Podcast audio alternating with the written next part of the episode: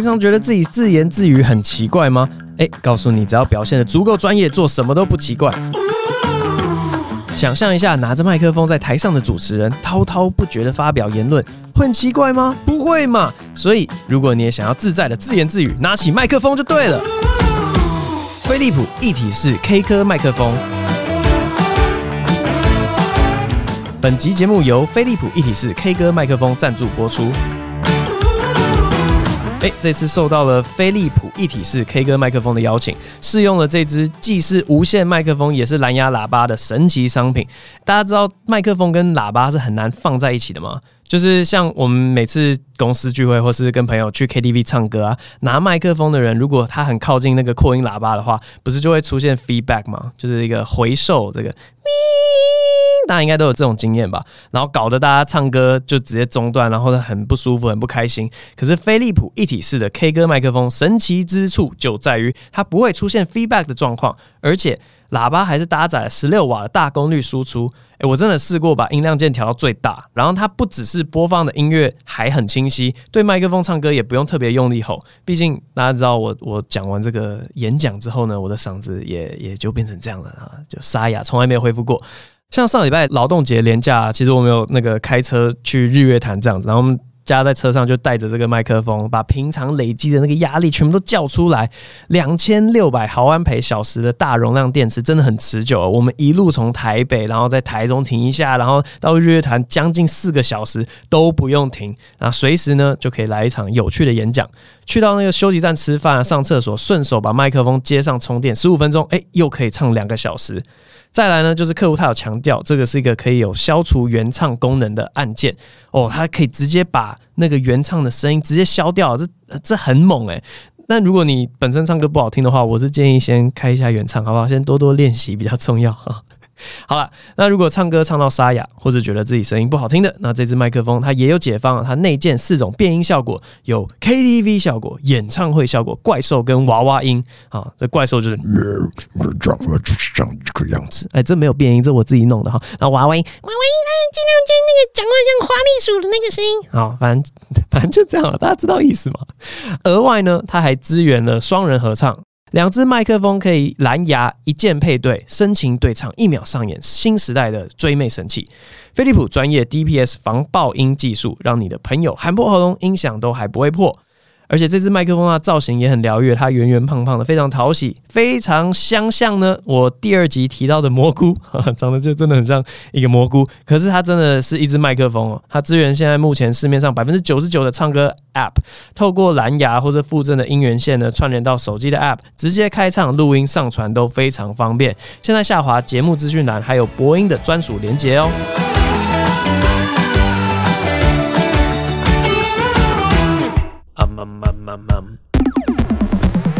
Hello，各位听众，欢迎收听最新一集的播音啊！这个礼拜只有我一个人呢。果不其然，我就知道过了很多个礼拜有来宾了之后呢，留言区就开始有人讲说啊，为什么闲聊都不见了？我想要听闲聊。好，所以这集我们来闲聊一下吧。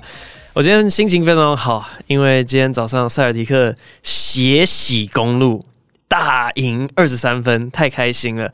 反正我有看到 Q&A 有人在问说我对塞尔迪克最近表现的那个感想，我就先来讲一下啦。我觉得真的是不知道为什么，我季初看每一个比赛，我就真的快要支持不下去。我想说这是怎么对？每一次那种五十五十很近比分的比赛几乎全输，可是从季中然后交易之后就开始一直狂赢狂赢，然后到季后赛表现还是很好。我觉得上一场那个第一场对公路那只是。投不进而已，我觉得防守上面好像没有做错什么事情。你看字母哥他也是被守很惨，然后今天第二场的前半场也是呃守得很好这样，然后后来公路下半场开始，我觉得有做出一些应对啊，他们不会同时在场上放字母哥、Portis 跟 Lopez 三个人同时在场上，变时间比较少了，他们多半会做一些就是两个高的配三个射手，然后把整个进攻往外拉，因为你知道上半场我们做的事情基本上就是。放 Yanis 投三分，你就直接退，然后几乎是像是一个区域防守的状态。然后反正你切，我就三个人一起来挡你这样。然后面框的防守都做得非常好，这样。啊，下半场开始他们就是有点往外拉，然后让 Yanis 去想尽办法可以拉出一个单打，要么单打 Al Horford，要么单打 Grant Williams 这样。所以下半场让他得了一些分，但。那今天表现很不错，今天 JB 上半场，哇靠，真的是准到哭诶，好开心。好，那所以就接下来看我们到那个 Milwaukee 可以变怎么样，他们会做出什么样的应对？哎、对，顺带提一下，我老婆一直无法接受。对于喜欢的球队，我会一直讲我们说啊，我们今天输球，我们下一次要对上谁？他很无法接受。他说你不是 那个球队的，你也不拥有那个球队，你为什么要一直用所有格？就是我们怎样？他说我们就是我们呢、因为这不是我发明的词，好不好？就是那个每一个球赛一开始。那个司仪还叫什么？我不知道叫什么。反正主场是负责主持一切的那个人，他就说：“Ladies and gentlemen, let's welcome your Boston Celtics。”他是说 “your”，那是我们的，当然是 “our”，就是我们有错吗？我无法理解。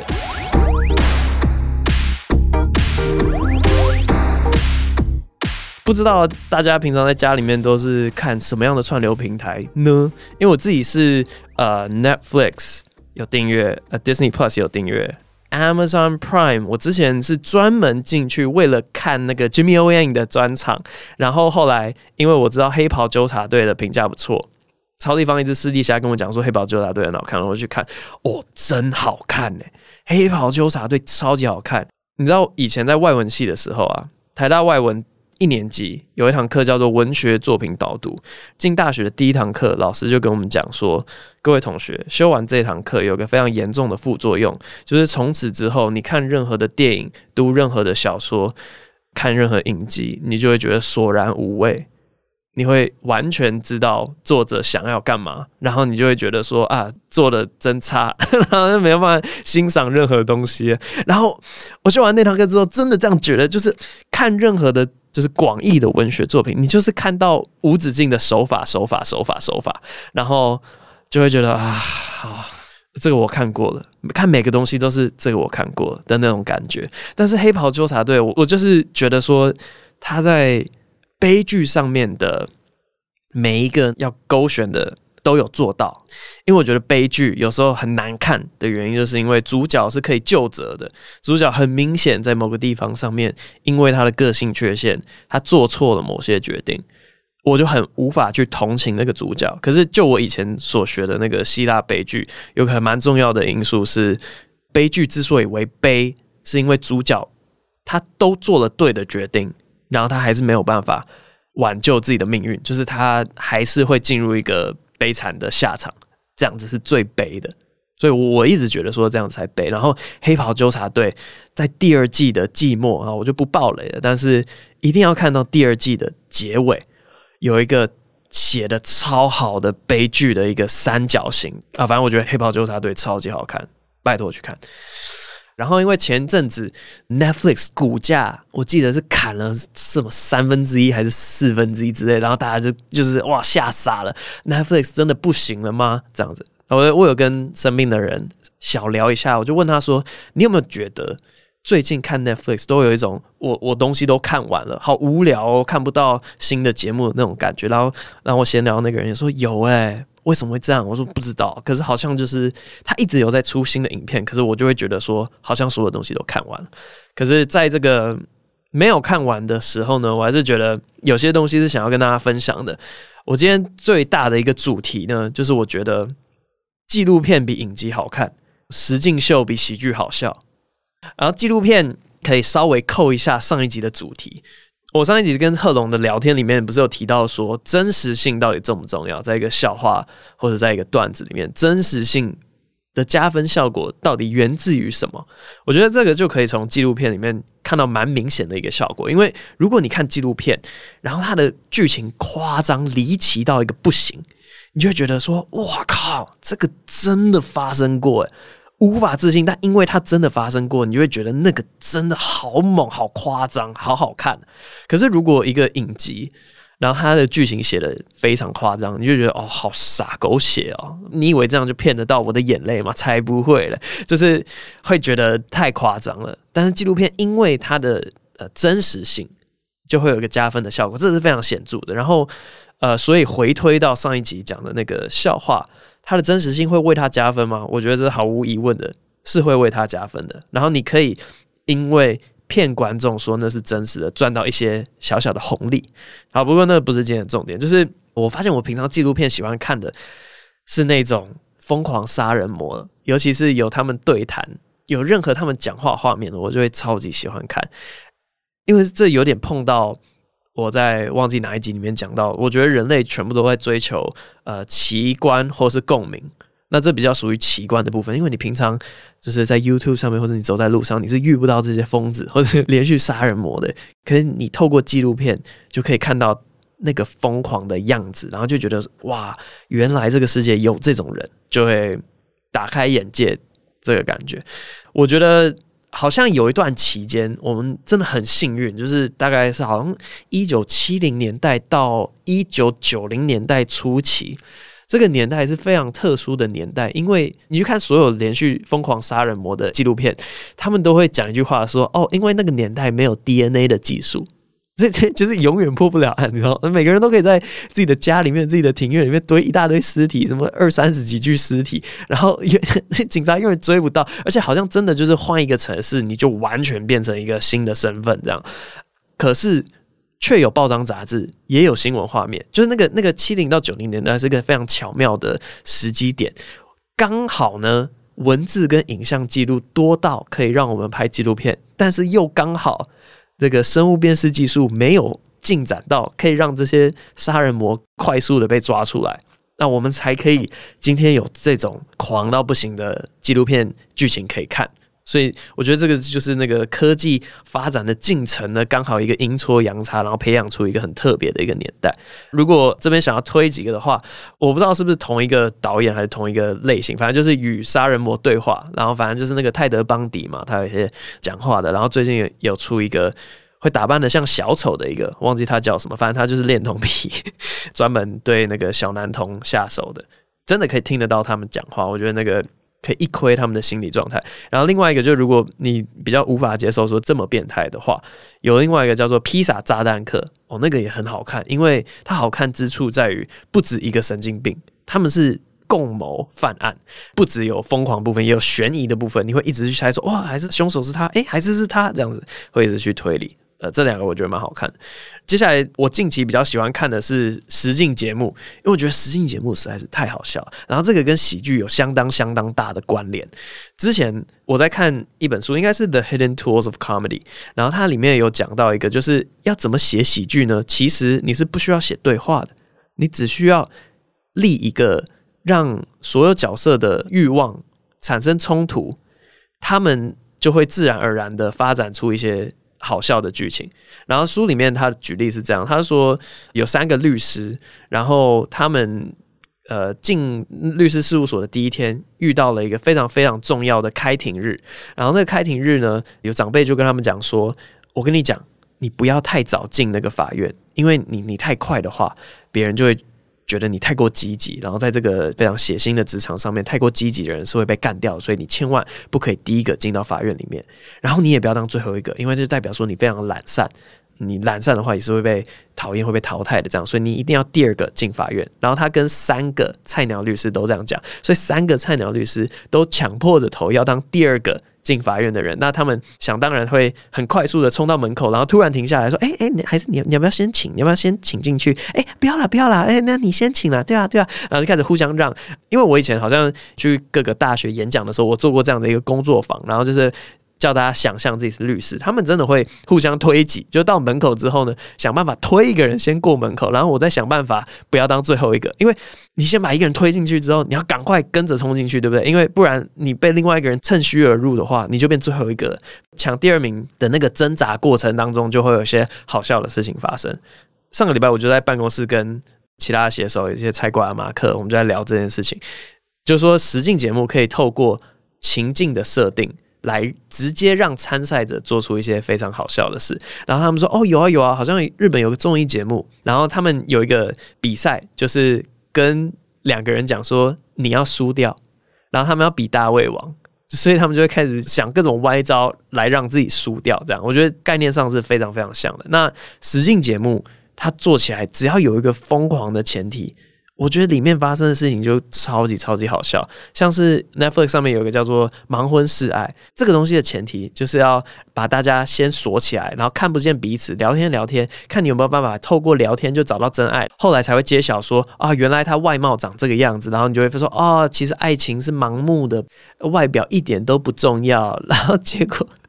哈哈哈那个实境节目真实拍出来，就是说外表超级重要的，因 为很多人他们在。那个 看不见对方的时候，就说：“哦，他是我的心灵伴侣，我跟他实在是太契合了。”就一看到就开始找一堆借口说：“嗯，我其实觉得有很多话题是我们在那里面没有聊到才怪。”你就嫌人家矮，或者你嫌人家丑，你就是在那边装笑啊、哦，好好看哦，这就是喜剧效果，对不对？而且他有戳到人性的一个点，就是说人类都有一种欲望，是我要证明自己是良善的。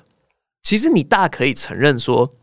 啊，对啊，我就外貌协会啊，我就是看到他长得丑，我就不喜欢了嘛，怎么样？可是 人类就是会有一个想要证明自己是好人的一个莫名的欲望，然后你就可以在那个节目里面看各式各样的角色在那边狡辩，而且还会有，假如说他他原本。在看不见大家的时候，他其实有两个喜欢的对象。结果他到真实世界发现说，哦，有其中一个长得比另外一个好看很多，他就开始在那边接近另外一个，然后说：“嘿，哎，你记得我们在那里面聊得很开心吗？” 然后就就是吃相真难看，我们这些观众就会看得很开心。可是因为前提的关系，所以你就会直接让他们做出一些很疯狂的事情。啊，讲到这个，我就想到。也是跟喜剧有关的事情。最近啊，我们有一个表演者叫摩洛哥可可，然后他就在发展一个段子，因为他本身是同性恋这样，然后他就会讲说，他都觉得直男一直在挑逗他，因为直男就是会故意知道说他想要接近直男那些行为，然后装作没看见。然后反正可可他在后台就问我说，呃，直男是真的看得出那些行为，还是看不出来？然后我就跟他讲说，直男都会觉得自己看得出来，真的看不看得出来？不知道，对，但是我们都会觉得说，哎，我其实看得出某个女生对我有意思，或者我看得出哪一个男生对我有意思，我们都会这样觉得。可是又会落入另外一个直男的刻板印象，就是全世界的直男都觉得每个人都对他有意思这样子。所以我也不知道我们到底看不看得出来。但有些举止真的是还蛮明显的，就是基本上女生要是有事没事在那边碰你，就是对你有意思啊，那个那个明显到不行啊，啊，不然他碰你干嘛？对不对？他碰你干嘛？其实有些 gay 会用同一招，他就一直在那想办法摸你的上臂啊，用手肘那样子。你说，哎呀，你少来！就你为什么一定要肢体接触？为什么一定要？我就问你啊。反正我是觉得很明显了。那在那个《Love Is Blind》里面，就是那种明显行径，就是 很好笑。我不知道大家有没有观察过，马路上就是当一个正妹出现的时候，你先不要看那个正妹，你看所有马路上的男生，原始到不行，就是张着嘴巴在看那个女生的那个样子。每次马路上有正妹，我都不看正妹，我马上开始看旁边一些痴汉，去看他们的样子，行径明显就很好笑，因为很原始。好。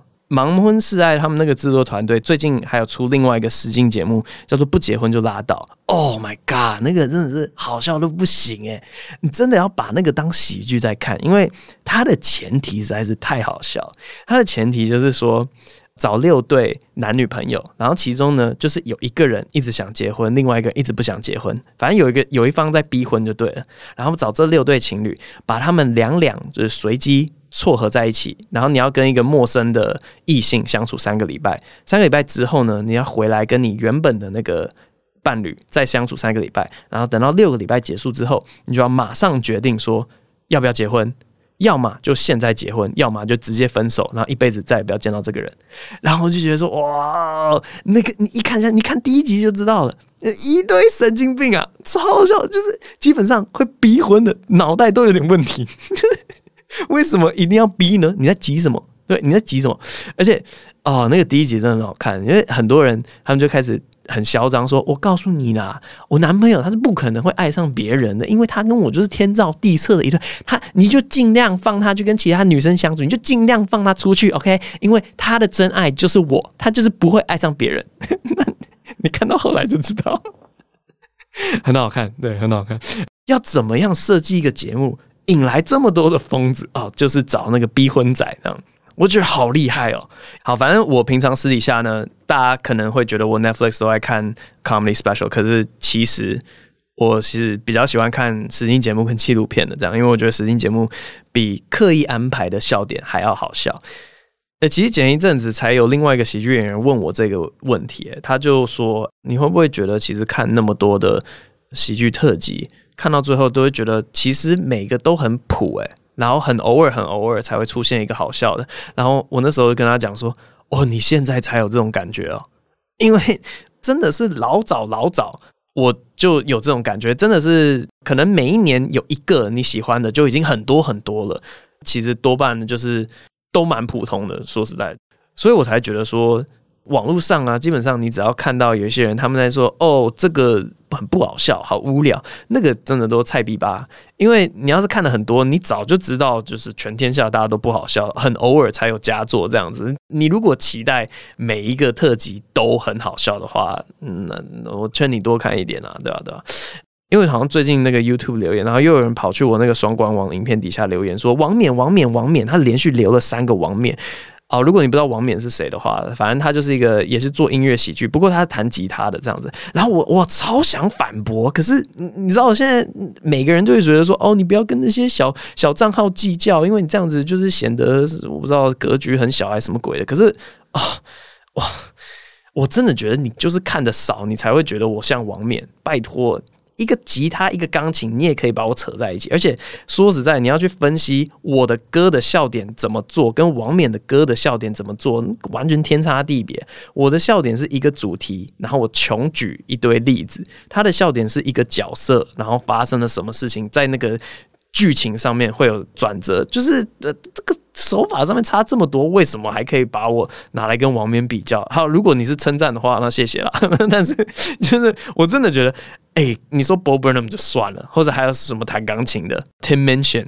就是你想必没有看很多嘛，音乐喜剧那么多，你看到一个人弹吉他，然后你就王冕王冕王冕。我知道宜晨也很常收到这种留言，你为什么不讲 Garfunkel and Oates，对不对？你为什么不讲呃 Demetri Martin？你为什么不讲？就是我可以 name drop 一大堆人都是做一样的事情啊，可是你就因为你只看过王冕嘛，是不是？啊，没看什么喜剧的才会在那一天到晚说什么呃好不好笑什么的，你那么计较的话，就去看实境节目就好。哦，对，既然讲到呃 Netflix 上面的喜剧特辑，我是稍微分享一下。我我其实蛮悲观的，我不觉得台湾的那个喜剧特辑会有上 Netflix 的一天。然后我讲这个其实是有个脉络，我想想办法用很快速的方法来讲完这个故事好了。反正呢，透过各种旁敲侧击。就是因为我们身边有认识一些，就是他们做的节目有上过 Netflix 嘛，或者是我们自己也有跟 Netflix 接洽过，就是在兜售，哎、欸、哎，这个吉娃娃这个双声道，你有没有兴趣啊？什么之类的。然后反正一个东西上不上得了 Netflix 呢，是有蛮多的因素，就好比说你的录影的规格一定要怎么样，或者什么的。但其实还有一些大环境的因素，就讲一些观察好了。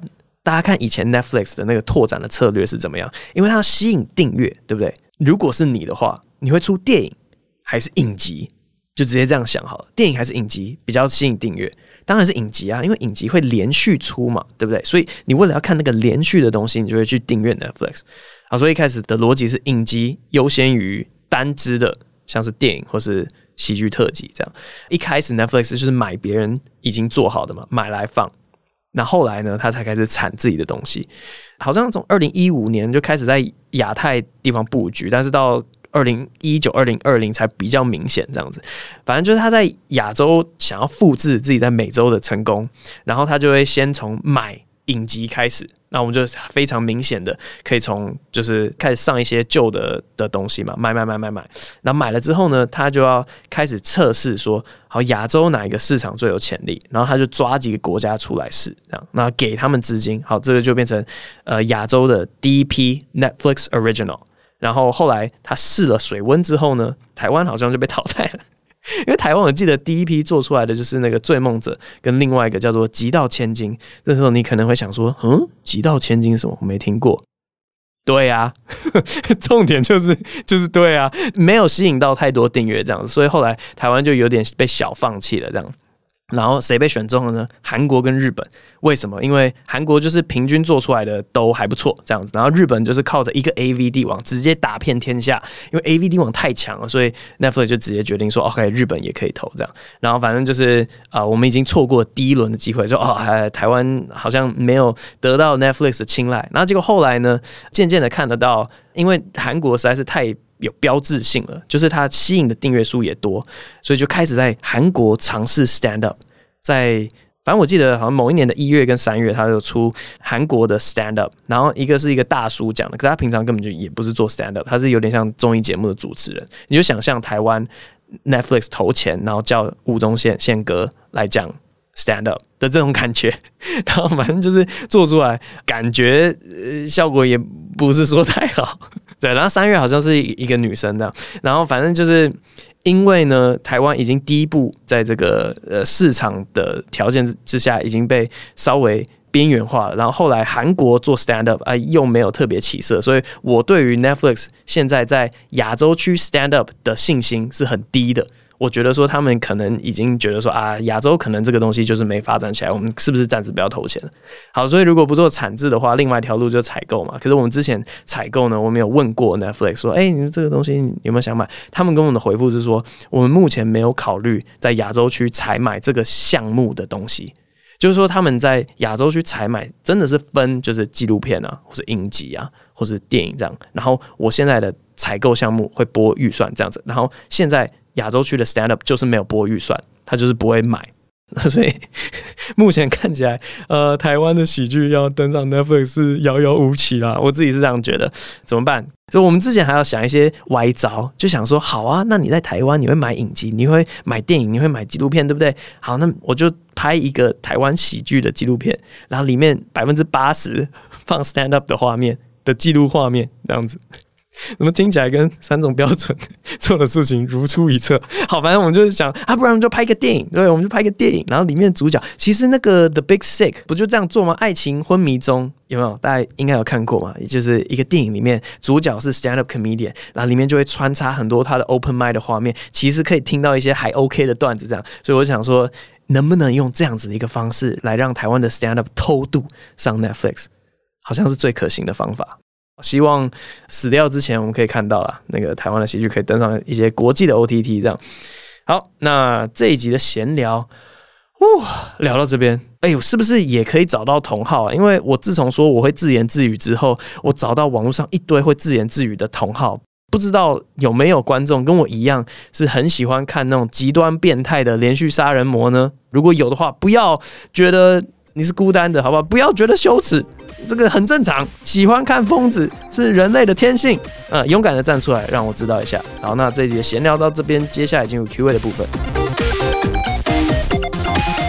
听到管委会就想怒吼，希望大家可以尊重创作者的权益，不要盗版。大家是不是都想要用昵称或标题来让伯恩念一些有趣的句子？对呀、啊，每个人在那边打一些表情符号，到底要怎么念啊？莫名其妙。哈哈哈哈，伯恩您好，我是最近入手炎上方案的迷弟，所以炎上也重复看了很多。变其他演出，真心觉得 Hami Video 是好东西。你各位啊，还没买的赶快买起来。前阵子看完双声道，回去看了那些被双声道删掉的段子，觉得伯恩在二三比较自然放松。后来听了演讲跟 trial 也有这种感觉。想起要伯恩最近有机会在二三办一场焦点之夜或是比较小型的活动吗？这种场合是不是比较能畅所欲言讲自己想讲的段子呢？另外听完这里，觉得伯恩的宇宙论跟骇客任务的世界观很相似。存在主义和我们是否只是大脑反射产生的投影？伯恩有看过骇客任务三部曲吗？我心中没有第四集的。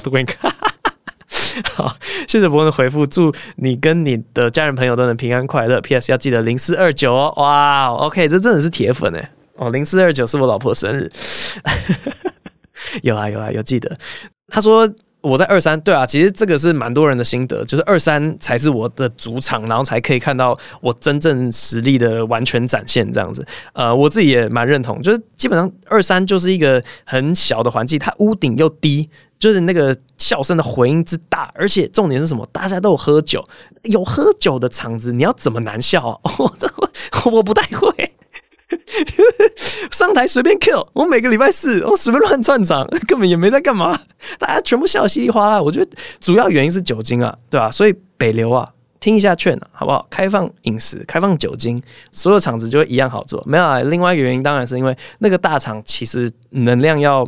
弹回来真的很不容易。我是做了很多大厂之后，我回去看 Kevin Hart 的 special，就以前只会很单纯的觉得说啊，为什么他讲足球场的这个，我觉得好像比较还好，或是为什么他讲 O2 就英国的那个，我觉得好像还好。回去看一下大厂要设计的段子，会比较稍微偏重一些长 set up，然后最后大笑点，因为你没有办法去做一些。一直追打，然后观众一直笑，就是打笑、打笑、打笑。在小场地比较好做这件事情，因为那个来回可以很快，但是大场地就真的很难。我是慢慢调整，好像也三年了嘛，讲比较大型的场地，我也会比较去调整说，OK，好，所以我要讲比较长篇一点的，然后最后的笑点尽量做越大越好。那的确有些东西是只有小场能做的。所以可能你的这个感觉是这样来的吧，我在猜。好了，骇客任务超好看呐、啊，国中还高中吧？那那时候看骇客任务就觉得很喜欢。但我不知道有没有人会跟我有一样的感觉，就是其实有时候在看一些比较就是这种存在主义的东西的时候，会有一个恐惧突然袭上来，就是会会觉得啊，如果是世界是这个样子的话，那我又是什么？现在又是什么？存在又是什么？然后突然内心有一个。其实我没有经历过恐慌症啊，但我觉得那个感觉好像是很像 panic attack，因为会突然没有办法控制自己，然后很慌很慌很慌，嗯，心跳变超级快，一直呼吸，然后就说好，没事没事没事没事。然后可是我没有办法说明那个恐惧是为什么。然后其实我有时候看一些电影会这样，我最早的印象是看那个 AI 人工智慧，在那个小朋友就是。妈妈头发被保留，然后到了很久之后，反正只要那种时空间感被拉得很开的东西，我有时候会有一个嗯不明所以的恐惧，这样不知道有没有其他人有类似的经验。好哦，有没有机会在二三办焦点之夜？诶，其实因为今年的那个三重标准啊，我好像把那些就是没有被选上的东西已经在 Podcast 讲掉了，所以可能今年就不会做类似的事情。这样，我们会再想办法。二三其实很久没有办主题秀了，像是那个什么毁灭人性啊，或是不能开的黄墙之类，我我想办法搞一个主题秀，然后可能主持吧，可能可能上场，不知道，但不会有那种被删掉的东西。好，下一题，Alice 谢他说，Peter Piper pick shit，Peter Piper picked a peck of pickled peppers，故意的，根本是就每个人都标题都留绕口令就好了。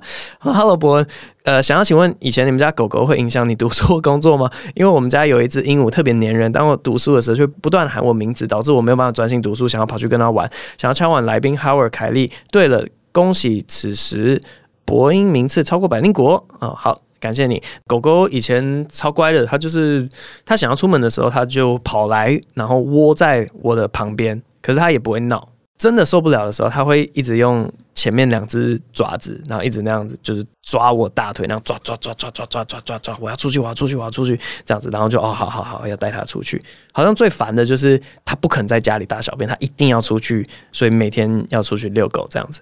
那鹦鹉的话呵呵，一直叫你名字。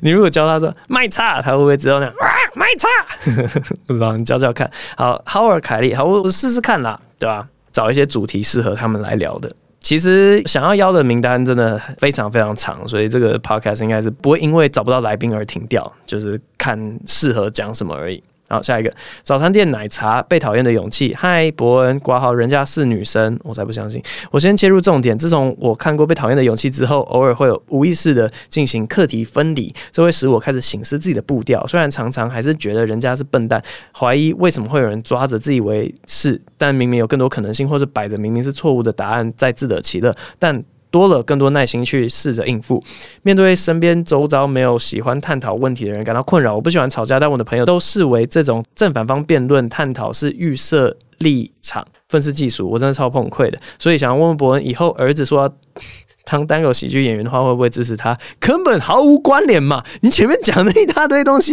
跟这个问题有什么关联呢？好，好了，其实。呃，你是如何正视自己的缺点，以及如何找到能够一起做探讨问题的朋友的？OS 亲自近距离看过你三次，两次 To Do Comedy Club，一次在成吉思汗拍 MV 挂号非层级员工。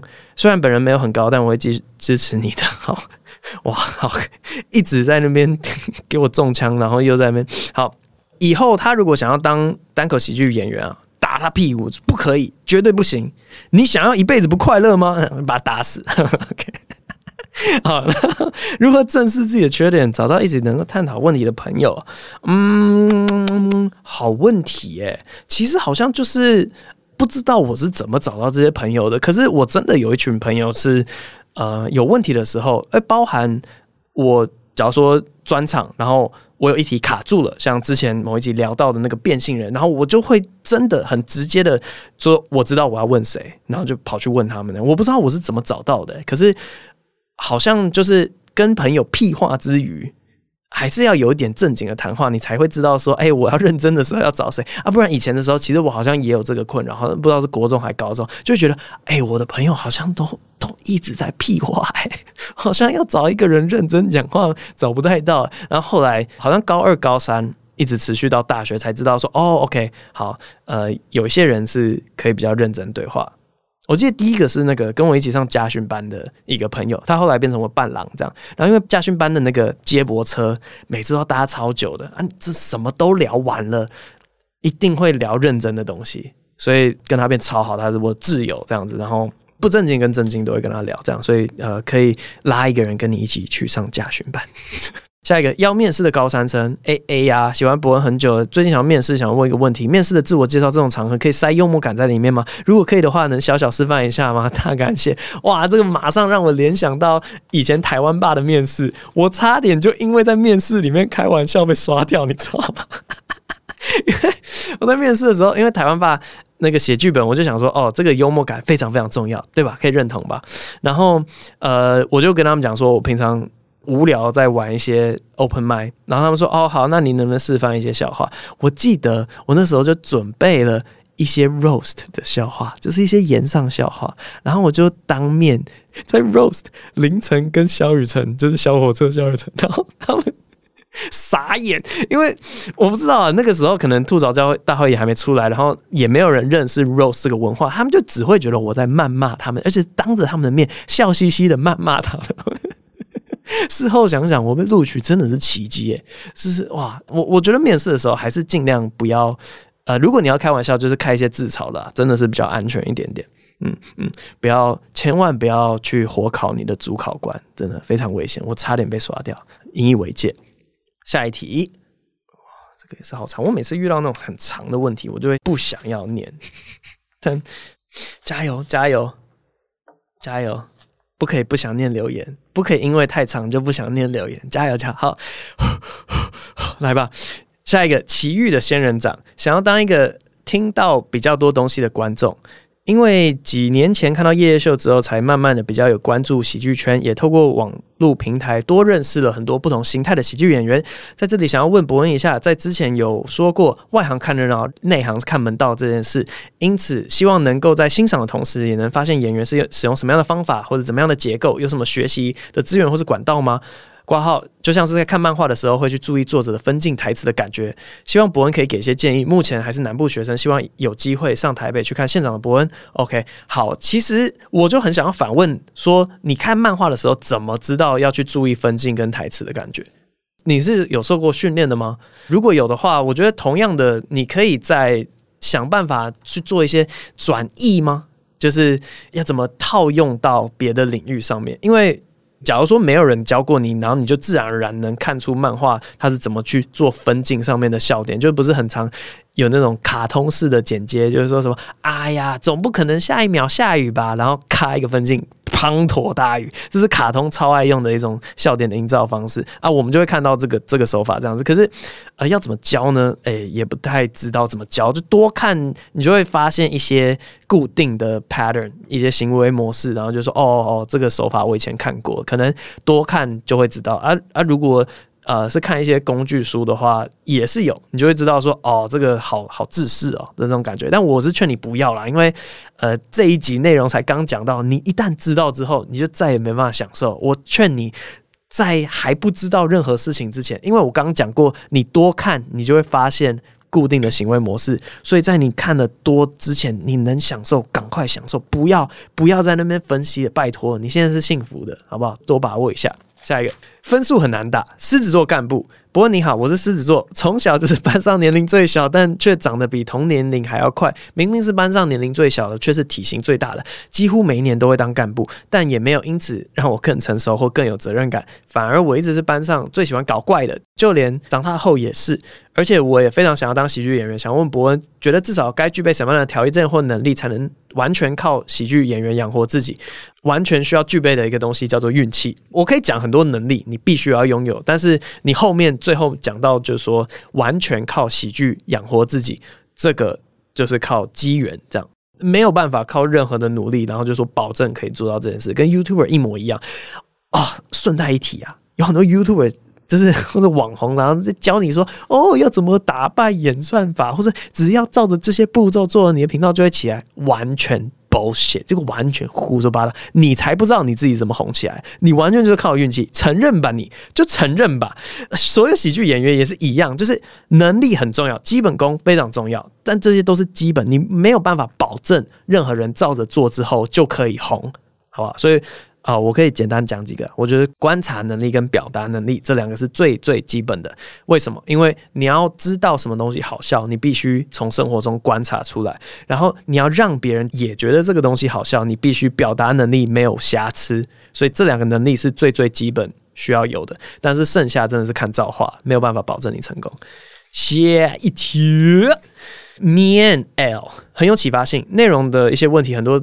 呃，时候都点到为止，感觉大部分都还可以深入讨论，好想听更多啊啊啊！不过伯恩的观点都很有启发性，建议 Podcast 改名勃起，不行啦，这是。低俗哎、真的有谁看到这种东西会笑出来？另外，想听听伯恩对大卷尾的看法。屡屡看到它攻击人类或是猛禽，是不是台湾最凶悍的鸟类呢？真的，我前一阵子才看到，我家外面啊有一只大冠鷲，我完全知道它会在哪几棵树上面，就是它要么就在这棵树上，要么就在那那棵树上。然后每天早上起床就这样用望远镜看它，哎、欸，它又在那。有一天就看到大冠鷲在被大卷尾整个霸凌，哎，它就根本没有要跟你争执的意思，它就是只想要好好的盘旋它的盘旋。然后大卷尾就不知道在凶几点，他一直在那边就是，哎、你走开，你走开，这样子，哎、我就要帮大冠鷲打抱不平。我看他一年多了，这是他的底盘，你大卷尾你自己最近才来的，然后在那边就是想赶人家走，拜托，哦，那个真的是哦，很有那种就是在网络上被攻击的感觉，我就没有要回应的意思。然后有些人就会一直冲出什么，你要不要道歉呢、啊？你要不要说清楚啊？那些大卷尾，我以后都叫他们大卷尾啊。真的哎，就摆明没有要理他们的意思。你哦，你最近可以去看 Jim 的粉专，Jim 就是没有要回应这些人的意思。他们就一直说什么意思哦？所以你现在是躲起来了吗？你你是被骂，你就没有要回应是不是？看他就是大冠鷲啊，这些大卷尾真的是很可爱啊，我觉得很可爱了，好不好？我们就是统称他们很可爱。OK，好好，我实在是永远赶不上 QA 的进度，我我实在我我可能以后会有一集整个专门就在 QA 的，因为我真的追不上。好，那这节 QA 就到这边，我们接下来进入鸟叫的部分，来学一个简单的，好不好？最近我一直陪我儿子玩，有一个巧虎的玩具，一直在那边唱说鸭子鸭子呱呱呱，鸭子鸭子呱呱呱，摇摇摆摆走呀走呱。呱呃呱呱呱，所以我们来学鸭子叫。喂喂，好，这一期录到这边，我们下次再见，拜拜。